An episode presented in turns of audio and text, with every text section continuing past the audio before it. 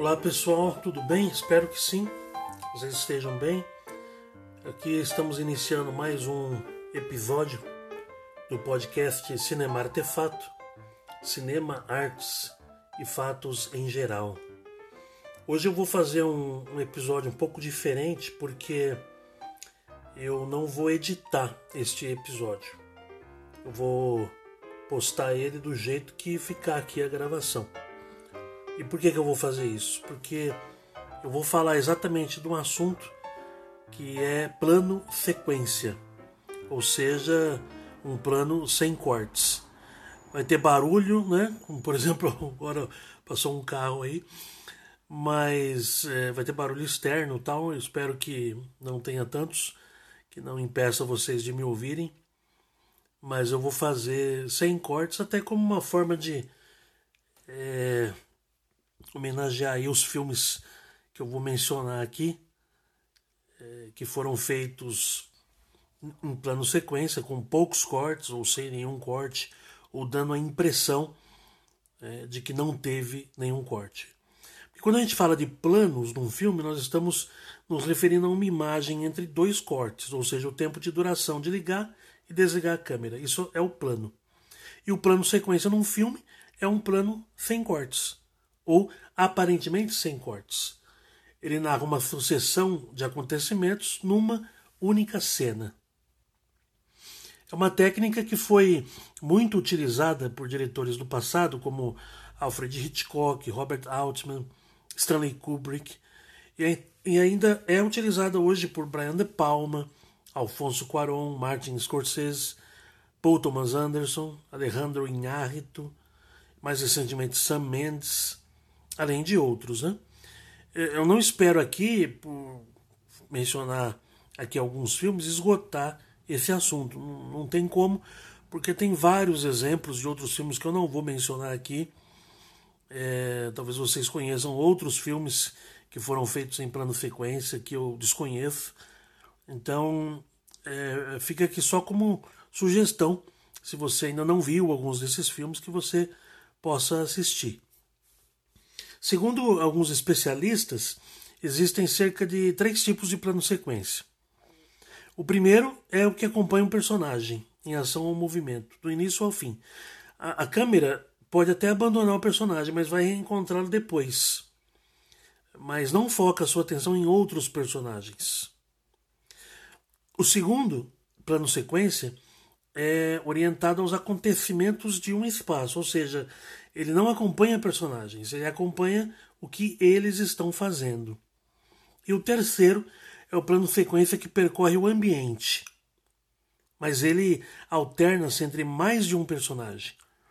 É, normalmente seria como que os personagens entregando a câmera ao próximo e assim por diante. Nós temos aqui vários exemplos que eu vou mencionar é, de, desses três tipos aí de plano sequência.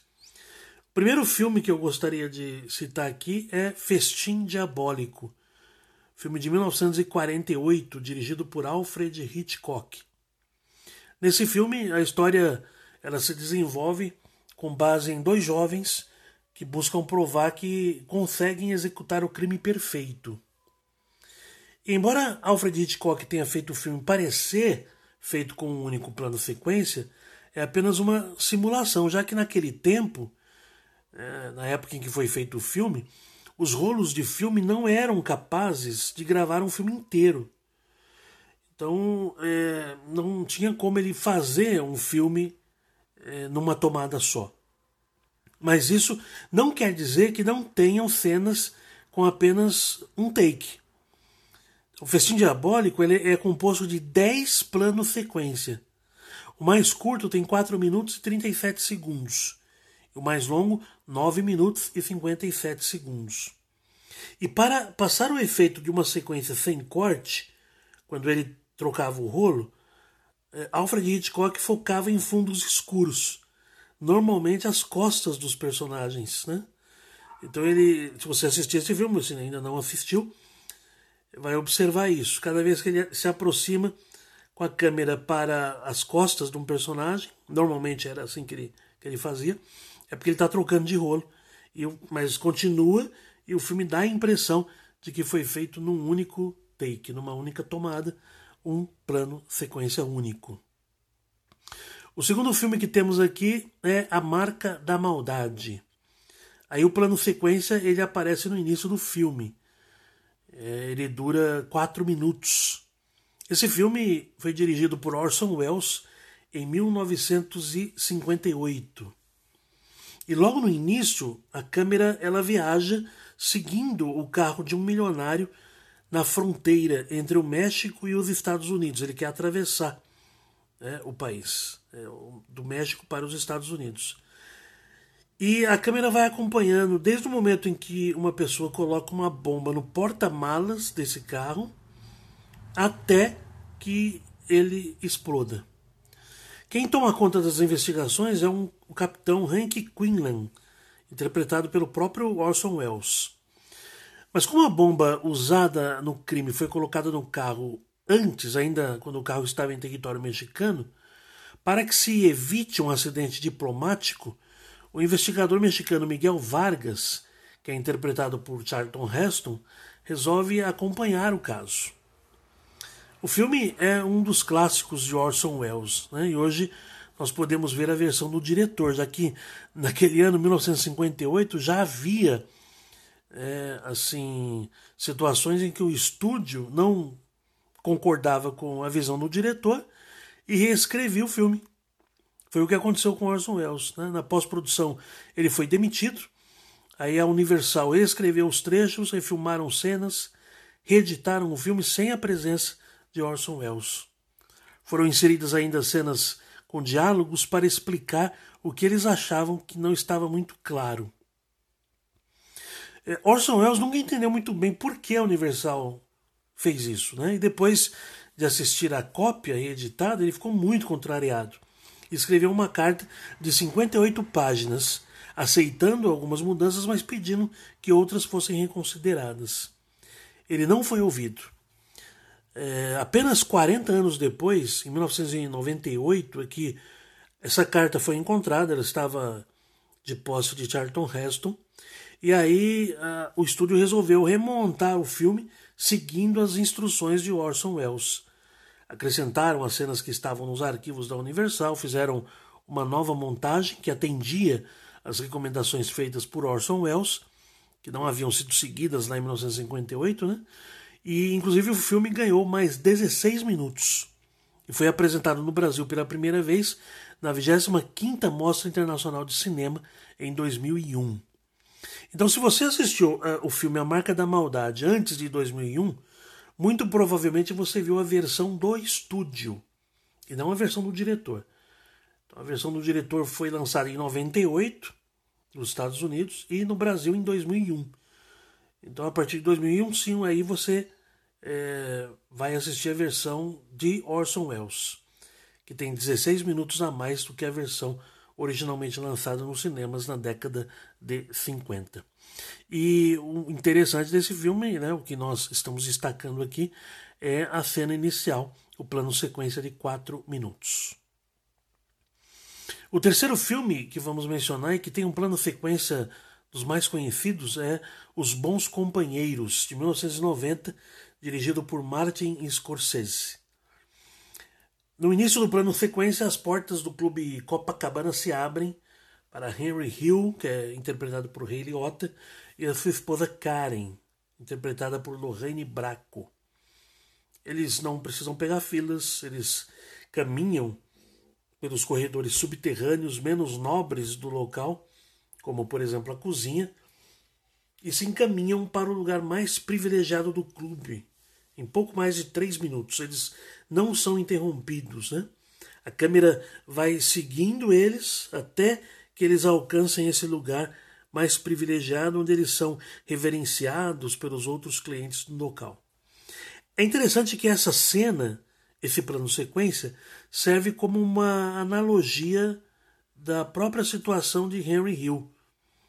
Porque ele começa o filme ele sendo uma criança pobre, mas que admira os gangsters né, por causa do seu poder e das suas riquezas. Ele acaba querendo alcançar esse mesmo status dos gangsters da época. Então, essa cena mostra exatamente isso, né? Então, a pessoa sai de uma situação que está ali embaixo, né? Ou seja, sai dos lugares mais pobres, da cozinha, e vai galgando né, posições até chegar a um posto mais alto, um posto que deseja, é, que realmente aconteceu com esse personagem. Mas depois, quando termina o filme, ele volta à realidade numa situação pouco confortável. Se você ainda não assistiu o filme, eu recomendo Os Bons Companheiros. O quarto filme é O Jogador, de Robert Altman, 1991, lançado no Brasil em 1992. O filme O Jogador é uma crônica bastante irônica e ácida sobre os bastidores de Hollywood. E a longa cena inicial, que é o plano sequência que dá início ao filme, de oito minutos, é bastante paradoxal, né? porque a gente vai vendo a cena, que não tem cortes, e vamos eh, observando vários personagens, inclusive dois deles, no início e no final da cena, que comentam sobre o fato dos filmes na atualidade serem sempre feitos com vários cortes. Então, criticando realmente os chamados filmes pipoca ou blockbuster, né? A câmera vai acompanhando vários personagens que trabalham nos estúdios de cinema, vai andando entre os diferentes locais, acompanhando diferentes facetas da produção, saindo de um personagem, acompanhando outro, é, sem nenhum corte, com roteiristas apresentando roteiros bizarros para os, o estúdio, é, mas é, querendo que astros da época é, fossem os protagonistas, tais como Bruce Willis, né, Julia Roberts. Enquanto, ao mesmo tempo em que acontece isso, rola uma conversa paralela sobre uma ameaça de dispensa de altos executivos. Então, esse plano sequência é impressionante, muito bom. Se você ainda não assistiu esse filme, eu recomendo. É um pouco diferente do filme é, do próximo filme que eu vou mencionar, o quinto filme, Olhos de Serpente, de Brian De Palma, filme de 1998. Brian De Palma é, é um mestre né, na questão do uso de planos sequências, ele fez isso em vários filmes dele, né? tem o Pagamento Final, Os Intocáveis. E aqui em Olhos de Serpente ele também faz a mesma coisa. Um dos planos sequência mais impressionante que eu já vi no, no cinema. Ele tem cerca de 13 minutos. Há cortes, mas são muito bem escondidos. É um bom filme de suspense, mas eh, o final é medíocre, o que acaba atrapalhando o longa de Brian De Palma. A cena inicial, essa cena de 13 minutos, ela apresenta já os personagens, o ambiente em que o diretor vai desenvolver a trama e a base para as diferentes visões que nós vamos ver no decorrer do filme. Quem faz o papel principal é Nicolas Cage, ele interpreta o policial corrupto Rick Santoro, que vai investigar um assassinato que ocorre durante uma luta de boxe. O uso da câmera por Brian De Palma é genial. Ele faz realmente um plano sequência maravilhoso, mas o problema é que o roteiro não ajuda e o final atrapalha. Senão esse filme estaria entre os melhores. Mas não está. O filme, a, a, no geral, o filme é ruim, embora tenha um dos melhores planos sequência de toda a história do cinema, em minha opinião. O sexto filme é um filme russo de 2002 é, chamado A Arca Russa, de Alexander Sokurov. É, a história do filme gira em torno de que, nos dias atuais, um cineasta é misteriosamente enviado ao Museu Hermitage, em São Petersburgo, no ano de 1700. E lá ele encontra um diplomata francês do século XIX, com quem ele inicia uma jornada pela história da Rússia entre os séculos XVIII e XXI.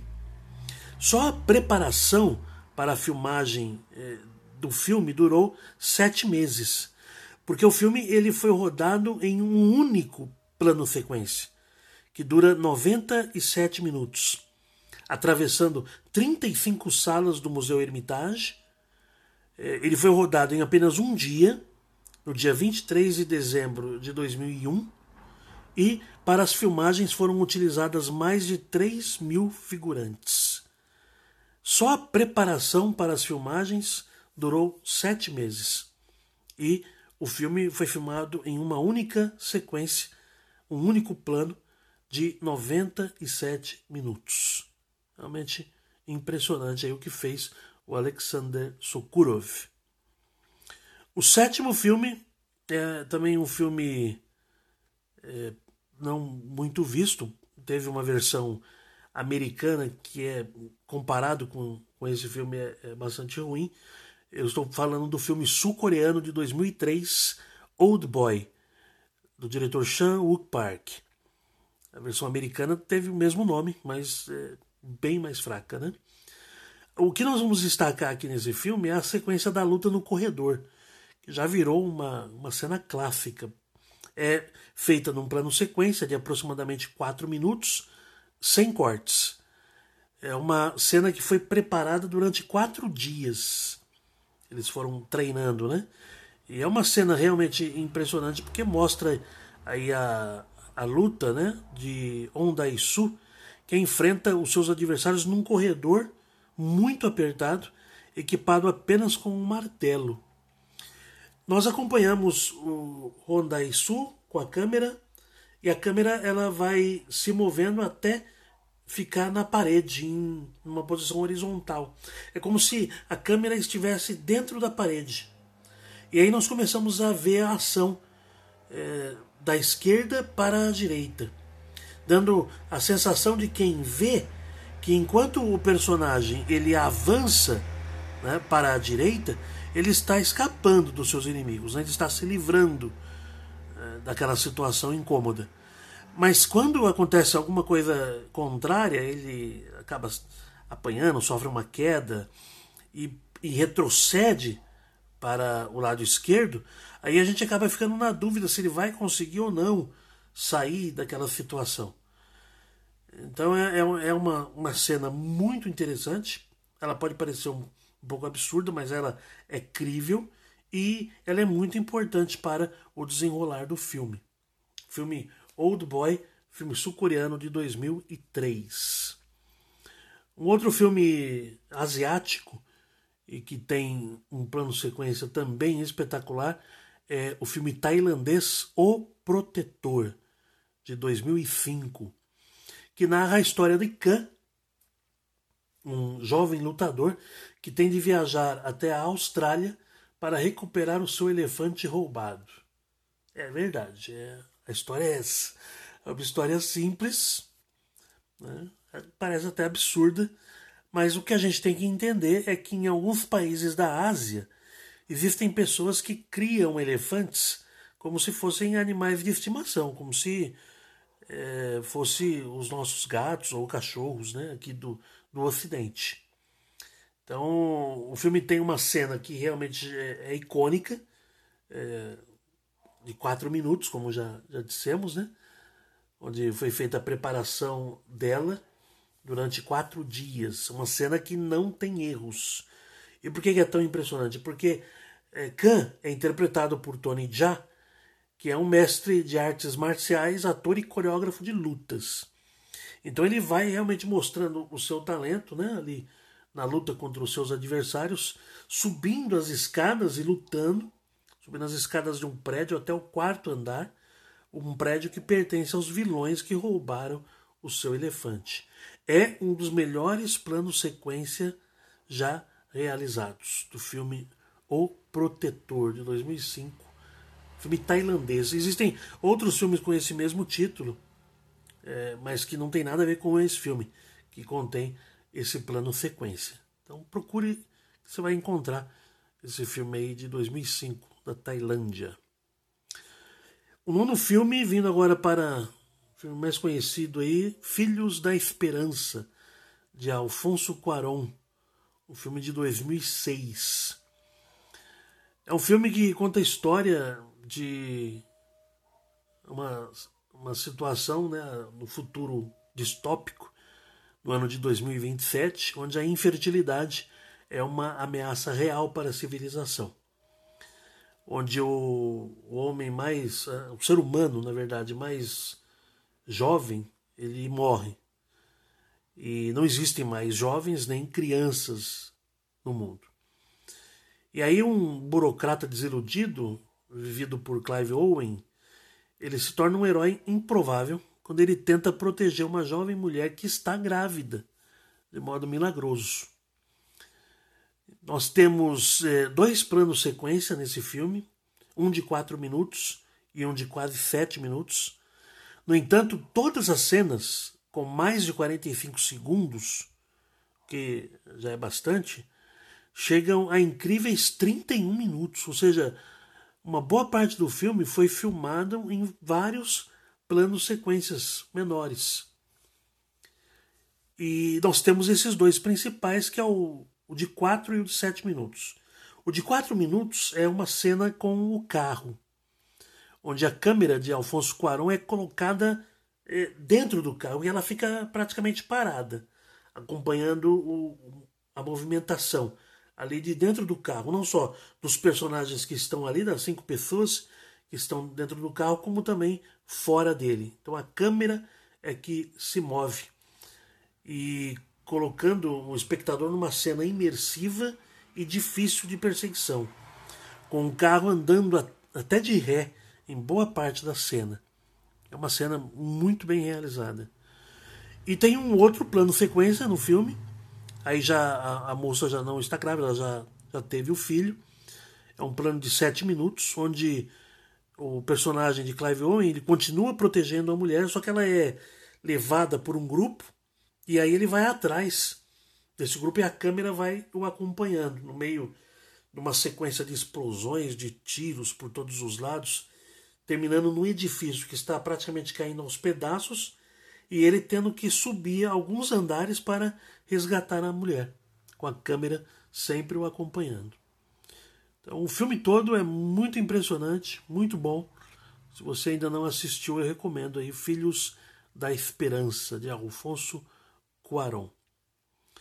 O décimo filme, eu já até cheguei a mencionar ele como um daqueles filmes baseado em história real, que não é completamente baseado em história real, mas esse inclusive tem uma porcentagem boa que é o 12 anos de escravidão do diretor Steve McQueen de 2013 que conta a história a história de Solomon Northup, né, vivido por Chiwetel Ejiofor, que é um cidadão agora, né, livre, mas que é levado, é, sequestrado do norte para o sul, para a Geórgia, nos Estados Unidos, onde ele é vendido como escravo e fica 12 anos vivendo como escravo.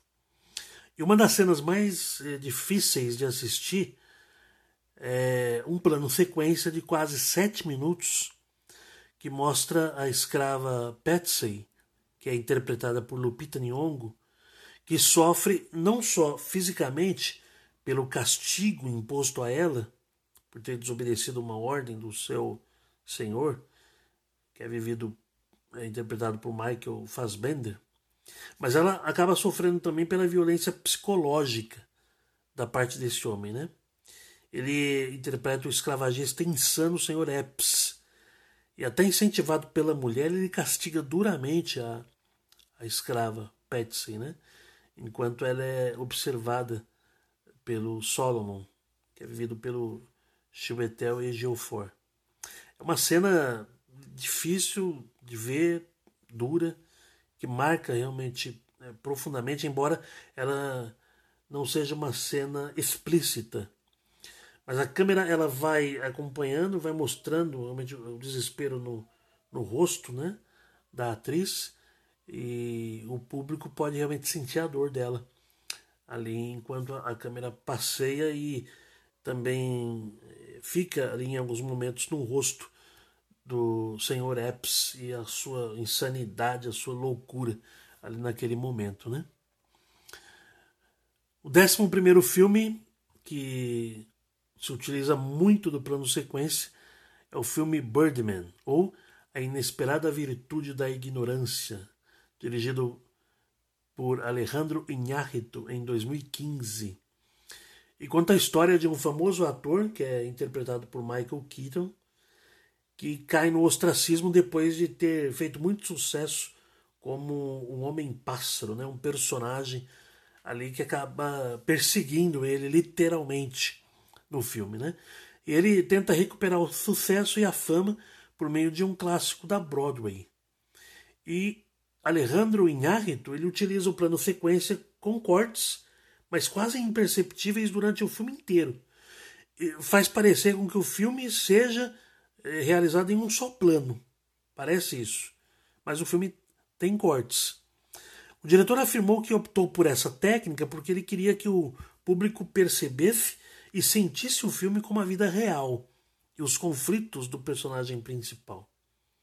E essa vontade de simular em um único take para todo o filme foi algo que ele considerou desde a criação do roteiro. Então, era algo que ele já tinha em mente. Eu vi algumas críticas né, sobre o filme dizendo que não havia necessidade de ele fazer o filme dessa maneira. Ele podia ter filmado de maneira normal.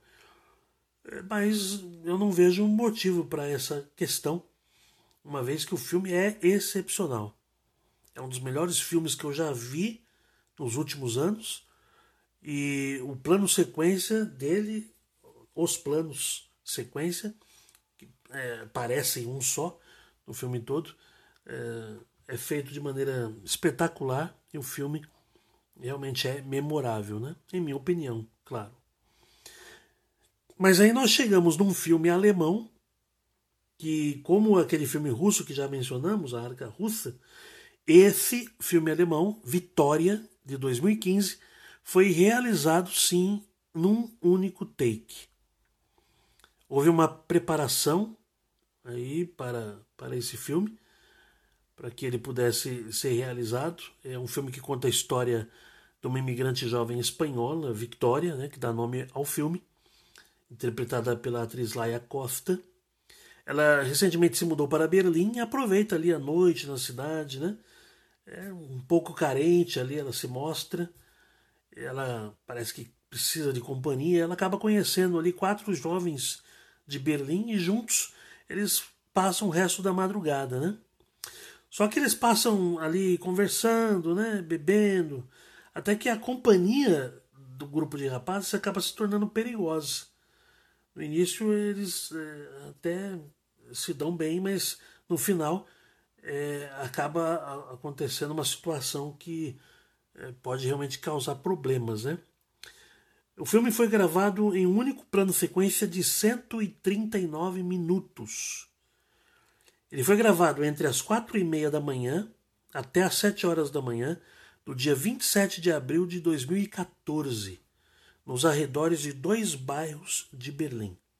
Então o filme, assim como o filme russo, ele foi feito num único plano sequência e é maior que a Arca Russa, né, que durou 97 minutos.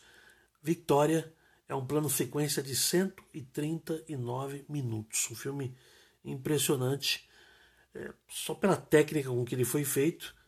Né? A história é bastante simples, mas também é interessante. Mas é, eu recomendo, se você ainda não teve oportunidade de ver, que veja Victoria, 2015, filme alemão. Aí nós chegamos ao 13º filme, um filme feito em 2017 pelo diretor Cary Murnion, Ataque a Bushwick. Bushwick é um bairro que fica no coração do Brooklyn. E esse filme ele é, conta uma história curiosa, até promissora, de que alguns estados americanos estão buscando a independência. E aí uma força militar do Texas acaba invadindo esse bairro do Brooklyn, chamado Bushwick, e dois personagens, interpretados por Dave Bautista e Brittany Snow, tentam escapar dessa situação. Dave Bautista interpreta Stupe, um ex-militar. Ele acaba ajudando a jovem Lucy, que é interpretada pela Brittany Snow, que está tentando chegar até a casa da sua avó, quando começa o ataque dos texanos. Aí o filme inicia com um plano sequência de 14 minutos espetacular. É realmente de tirar o fôlego. É, eu achei que se o filme inteiro fosse. É, talvez não necessitasse ser feito em plano sequência de maneira integral. Mas se ele seguisse a mesma batida do plano sequência inicial, o filme seria espetacular. Infelizmente, foi só uma falsa impressão. O filme vale a pena pelos 14 minutos. Ele não mantém esse ritmo no início. Né? O diretor, é, depois que passa os 14 minutos, ele acaba utilizando várias fórmulas antigas, né? clichês. O filme acaba dependendo essencialmente de diálogos e de um bom roteiro, coisas que ele não tem. É, os diálogos são, são rasos, é, o roteiro é muito ruim. É, e embora o filme seja curto, ele tem 94 minutos. Então, se você assistir aí o plano sequência, você vai ter mais 80 minutos para assistir. Parece pouco, mas é, o filme parece que se arrasta. Ele parece muito mais longo do que realmente é, de tão chato que ele é depois dos 14 minutos. A gente não vê a hora do filme acabar e já esquece rapidamente do início promissor. Mas o pior mesmo ainda vai chegar, que é o final do filme.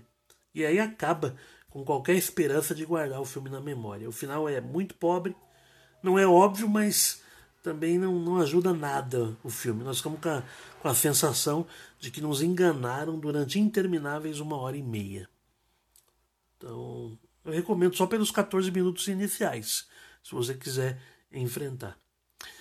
O 14 e último filme que nós vamos falar aqui sobre o plano sequência é um filme recente do ano passado, 2019, e o nome do filme é 1917. Com certeza você já ouviu falar.